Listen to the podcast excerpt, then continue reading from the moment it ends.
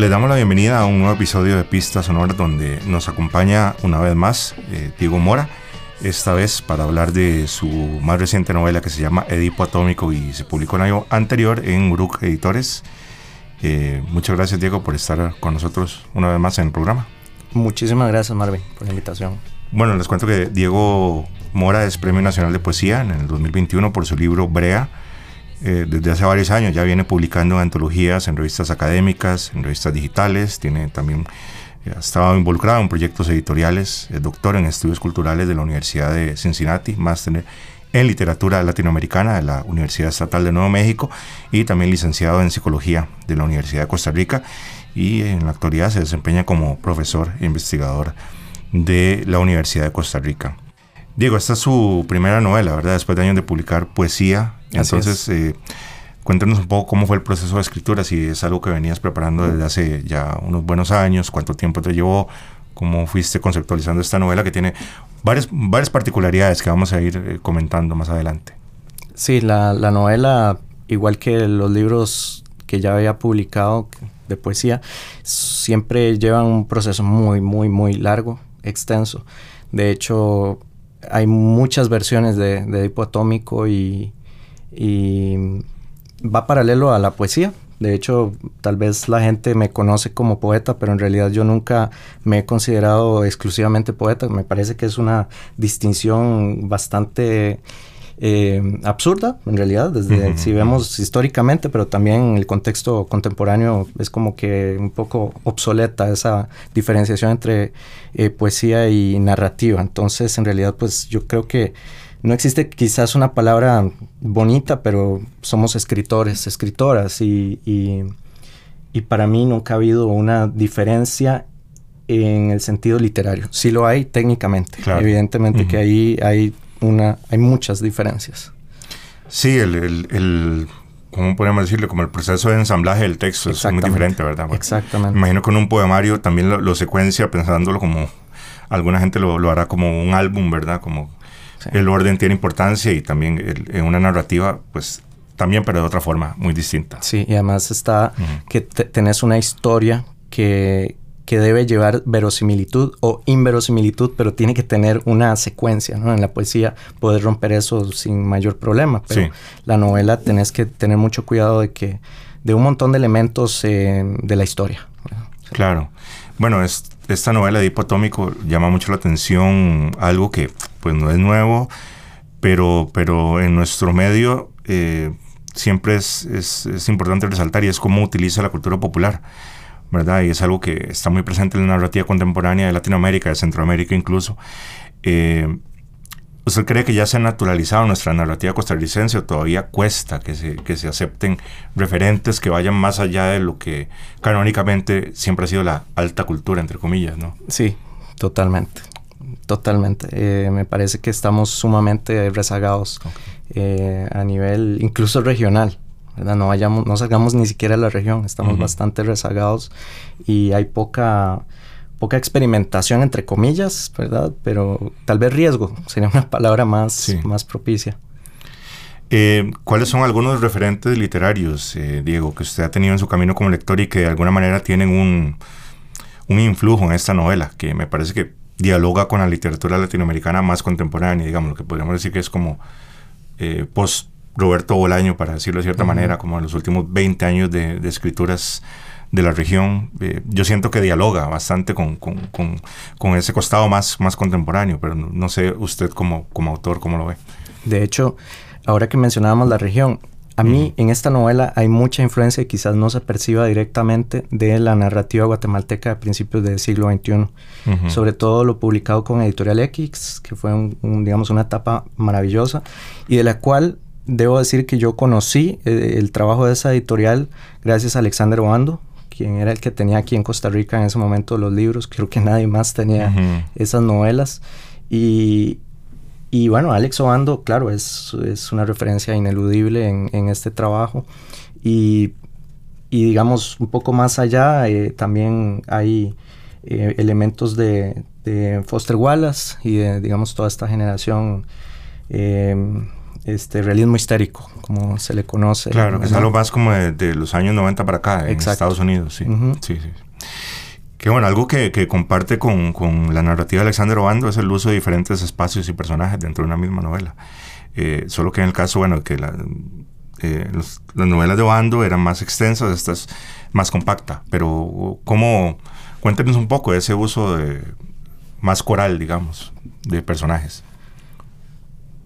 Sí, el hilo quizás conductor, si es que lo hay, porque tampoco fue, fue concebida para tener una sola, una sola lectura. De hecho, mucha gente dice que es un poco confusa la forma en la que se van contando las historias. Eh, pero en realidad eh, Edipo, digamos, la historia o el mito, edípico eh, sería ese hilo conductor y a partir de, de, ese, de esa historia, ¿verdad? Que creo que, que, que es eh, parte de la literatura universal y más allá, porque creo que, que también Freud le dio otra, otra visión ¿no? a, Edipo.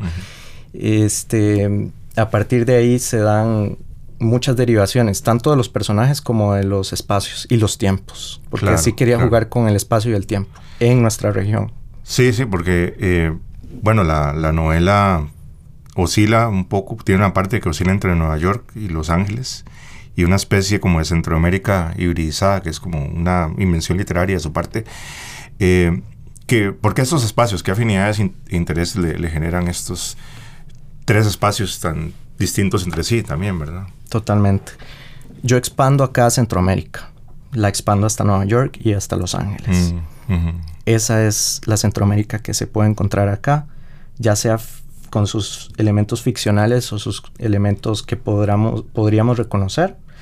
Eh, pero ese es el espacio, ese es el playground acá y en contextos eh, particulares de los 80 principalmente, pero que también viajan al siglo XXI. Claro, que bueno, este Nueva York de los años 70 que como todos sabemos, tuvo una gran ebullición artística, al mismo tiempo que como ciudad vivía momentos de gran deterioro, digamos, es un espacio que ya está muy mitologizado y muy documentado, pero bueno, ¿qué lo impulsó usted para ambientar algunos capítulos de la novela en ese espacio y tiempo que bueno, sigue siendo fascinante, ¿verdad? Sí, el rock y el punk particularmente, me parece que, que encontré como conexiones interesantes entre esa, ese momento histórico neoyorquino, e incluso barrial, porque casi que todo el punk se dio en el Lower East Side. Claro. Y casi que podríamos poner como la meca el CBGBs, que era este club tan eh, ubicado en una zona tan, digamos, eh, marginal. Sí, sí, sí. Eh, es al, sur, de Manhattan. Correcto. Y cómo se puede establecer diferentes líneas con Centroamérica aunque no lo parezca, pero hay, hay como esa sensación de decadentismo en ambos espacios. Claro, eh, y también hay algo un poco épico en el punk neoyorquino, también en el sentido que era eh, matar a los padres del rock clásico y del, del, del rock progresivo, del virtuosismo musical, y un poco como hacer un año cero ahí, ¿verdad? Exactamente, exacto, lo, lo, lo, dijiste con bastante precisión. Eh, es, es creo que volver a, una esencia del, género, ¿verdad? Del rock, que se había eh, estilizado excesivamente y fue una generación en ese sentido que aportó otra vez como volver a tierra, ¿verdad? Es como que el, rock se había vuelto algo elitista inclusive y eh, como de alta cultura. Y lo que hace el punk es volver a llevarlo otra vez al suelo y a la basura pero mezclado también con, con, poesía, con la contracultura, con, con, con, Burroughs, con incluso Jim Rambo y Jim Harmush, que era parte de esa movida neoyorquina, ¿no? Desde, desde, el cine experimental que se hacía en ese momento en New York. Burroughs, por supuesto, que era el, eh, un maestro que en la novela yo hay un, un capítulo que, que, es dentro de ese búnker que así se llamaba y, que me pareció un espacio fascinante, ¿no? Explorarlo narrativamente. Claro, o sea, cómo hubiese sido estar ahí adentro, en ese lugar con William Burroughs, que ya para los 70, para esta generación punk, hubiese sido un padre. Sí, estaba bastante mayor en esa época, sí. Y era como este chamán tenebroso, más bien, como oscuro. Exacto. Eh, también está la California, la inmigración centroamericana y las pandillas, ¿verdad? Que está presente como espacio. Cómo trató también de intercalar estos, eh, podríamos decir como intercambios costa este-oeste de los Estados Unidos, que podríamos decir que son dos tipos de marginalidad distinta. Por un lado, como la marginalidad de la, marginalidad de la bohemia, que es, ha estado muy idealizada, y la marginalidad del inmigrante, que más bien es temida a veces. No, no, no tiene el caché ni el glamour de, de la marginalidad bohemia, ¿verdad? Exacto. Exactamente. Hay, hay una, un elemento de anonimidad con esta lógica de la costa oeste. Y como que el oeste sigue siendo el salvaje oeste, ¿no? O sea, tiene como esa, esa cuestión de, de, no nombres, mientras que Nueva York sí tiene eh, eh, como ese glamour. Y me pareció importante también reflejar esa otra costa. Y, y sobre todo ahí sí quería explorar un poco más las vivencias que también tuve cuando era estudiante en, Nuevo México. Yo vivía a 40 minutos de la frontera con, México. Y a mí me, impresionó muchísimo la primera vez que crucé de, del lado de Texas al lado de em, Juárez y ver los tanques ahí. Yo cuando, cuando llegué a, a estudiar a Nuevo México, todavía queda un poco de, esa época que relata Bolaño en, en, este, en 2009-99 que es sobre este, la muerte, el, los, feminicidios. sí, claro. y, y, luego cómo eso evoluciona a este, el control de los cárteles del narco. Y como que todo, todo eso, de repente, cruzas y lo ves representado en esos militares que te están dando la bienvenida, ¿no? Y todo eso todo eso, esto es solo una imagen, pero es una forma también de decir lo, impactante que puede llegar a ser toda esa vivencia y toda esa lógica chicana que también traté un poco de, representar porque me parece que es una de las subculturas que buscan identidad hasta el día de hoy y que son relativamente recientes, porque eso empieza con César Chávez y movimientos, digamos, eh, este, contra, y contraculturales que, también me parece que no, no han sido tan explorados desde esa visión contracultural como puede ser el punk, ¿no? Claro. sí. es como una tercera cultura, ¿verdad? Porque no es, no es la cultura mexicana tradicional ya, ni tampoco es, está integrada en la cultura mainstream estadounidense o popular estadounidense, aunque tiene cosas de las dos. Es fascinante, es fascinante, fascinante el chicanismo porque sufren una doble discriminación. Los estadounidenses los consideran mexicanos y los mexicanos los consideran estadounidenses. Entonces están en medio de, del rechazo de, los, de ambos lados de la frontera. Entonces de repente te quedas en el vacío. Eso fue lo que yo, yo sentí cuando conocí compas que defendían el chicanismo políticamente y a través del rap además y del hip hop, que eso también me pareció muy interesante. Porque cuando vos estás en el aire y no tenés identidad, de algún lugar tenés que sacar esa identidad. Es, así, es, ya es un elemento eh, eh, básico del, ser humano. Y ellos lo extraen de los aztecas. Y es algo muy interesante porque ellos se inventaron una tierra prometida que se llama Aztlán y que se supone que es la tierra prometida de la cual llega, eh, migraron los aztecas hasta encontrar el, el, nopal con el águila y donde fundaron Tenochtitlan. Y ellos, los chicanos, la cultura chicana dice que en alguna parte de Arizona está Aztlán, ¿no? Mm. Y todo eso es interesantísimo. Me claro, que, es como, nuevas mitologías. Como toda identidad es una invención, porque probablemente la mayoría de chicanos sean como nosotros, mestizos igual, pero, pero recuperan un poco esa mitología precisamente para, para crear un espacio nuevo que sea de ellos, que no sea, como decía ahora, ni mexicano ni estadounidense. Y mezclado con el hip hop, ¿verdad? Y el rap. con, no sé, es una mezcla excelente. Claro, es muy fascinante, sí. Estaba pensando también que otro, otro hilo conductor de, la novela es, es, la droga, o la droga más bien, en, el sentido de su uso, digamos, como más idealizado y dionisiaco y, quizás un poco romántico o ingenuo en esta bohemia de Nueva York y como todo el lado más sórdido del narcotráfico y las pandillas que están conectadas, aunque no quiera, aunque a veces queramos hacer como eh, hacer la vista gorda ante, ese, ante esa conexión, digamos. Sí, hay un, un eh, espectro de, de, las sustancias psicoactivas en el cual puedas cruzar desde lo más idealista, como vos decís, hasta lo más este, decadente. Y yo no quería tampoco eh, moralizar el tema. No, claro. Quería exponerlo, nada más.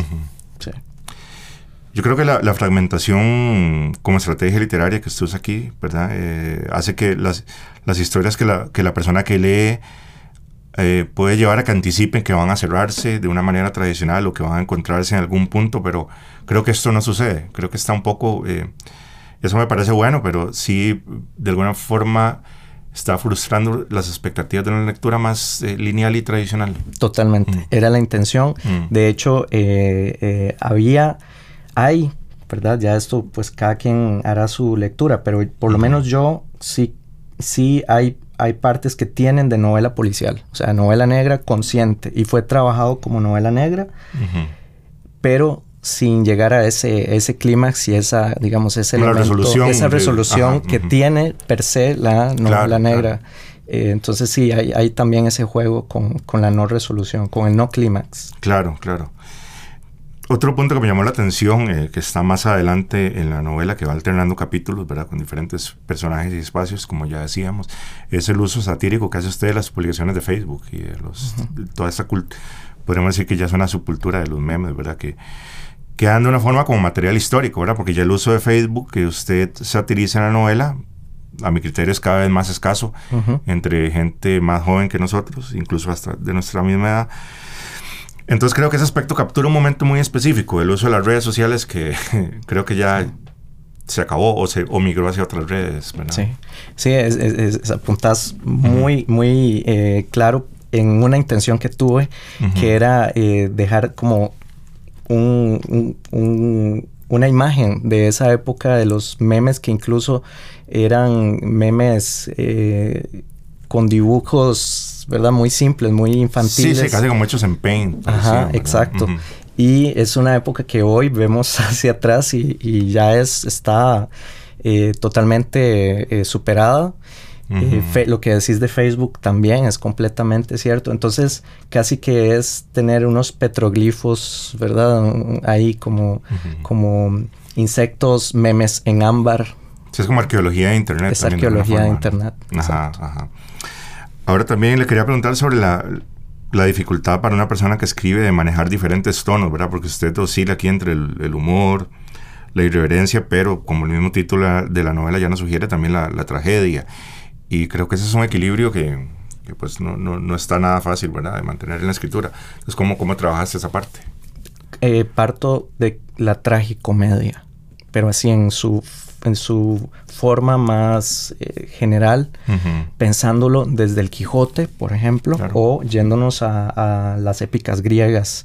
Eh, y eh, me parece que, no sé quién decía que la, tragicomedia es la, digamos, temáticamente lo más difícil que puedes escribir porque cómo jugás con cosas serias y a la vez cosas, no sé, este, más superficiales.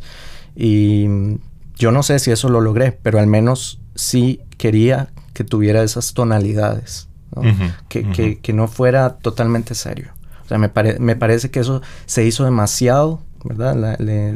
sobre todo esa, la generación desencantada que llamamos aquí en Costa Rica, Cortés y, toda esta gente que vivió la Guerra Fría como eh, este, politizados y luego, ¿verdad? esa, esa burbuja que se les rompe en los 90 y eh, toda esa literatura me parece que ya estaba súper ah, pasada, ¿no? Y yo quería hacer algo diferente.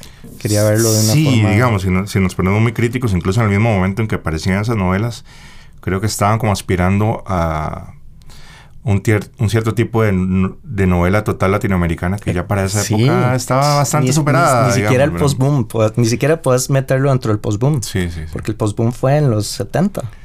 Pero bueno, aquí en Costa Rica todo llega tarde, pero sí es importante, y tampoco voy a, negar la importancia que tuvo la, esa literatura, lo que aquí llamamos eh, generación del desencanto en novela.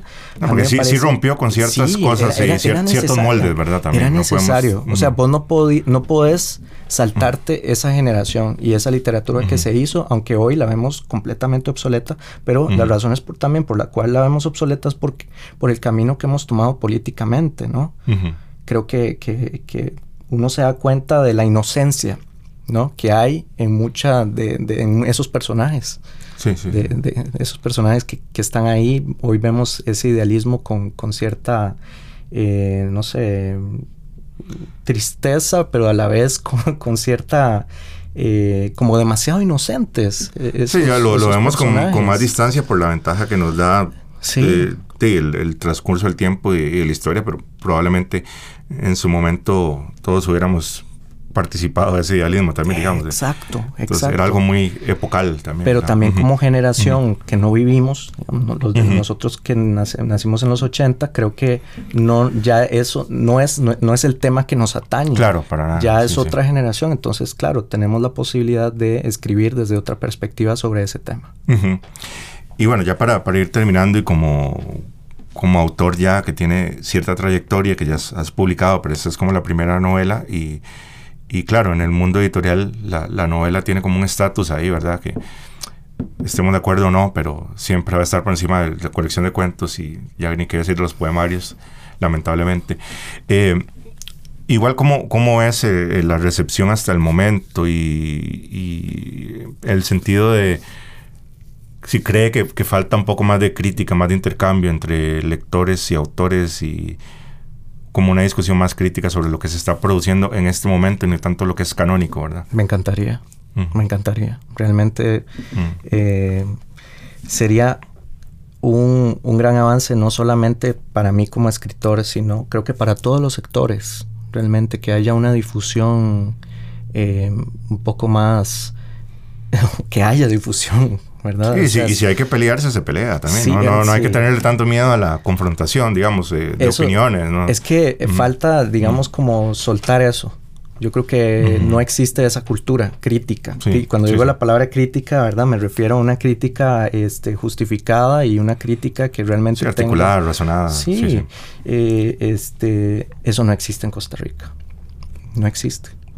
Y, existió, en algún momento. ¿eh? Existió, claro. O sea, pensemos en, la época del repertorio americano. O sea, ¿quiénes publicaban ahí? Eh, que, la cantidad de gente que leía. Sí, sí, sí. Pero actualmente es, casi nulo.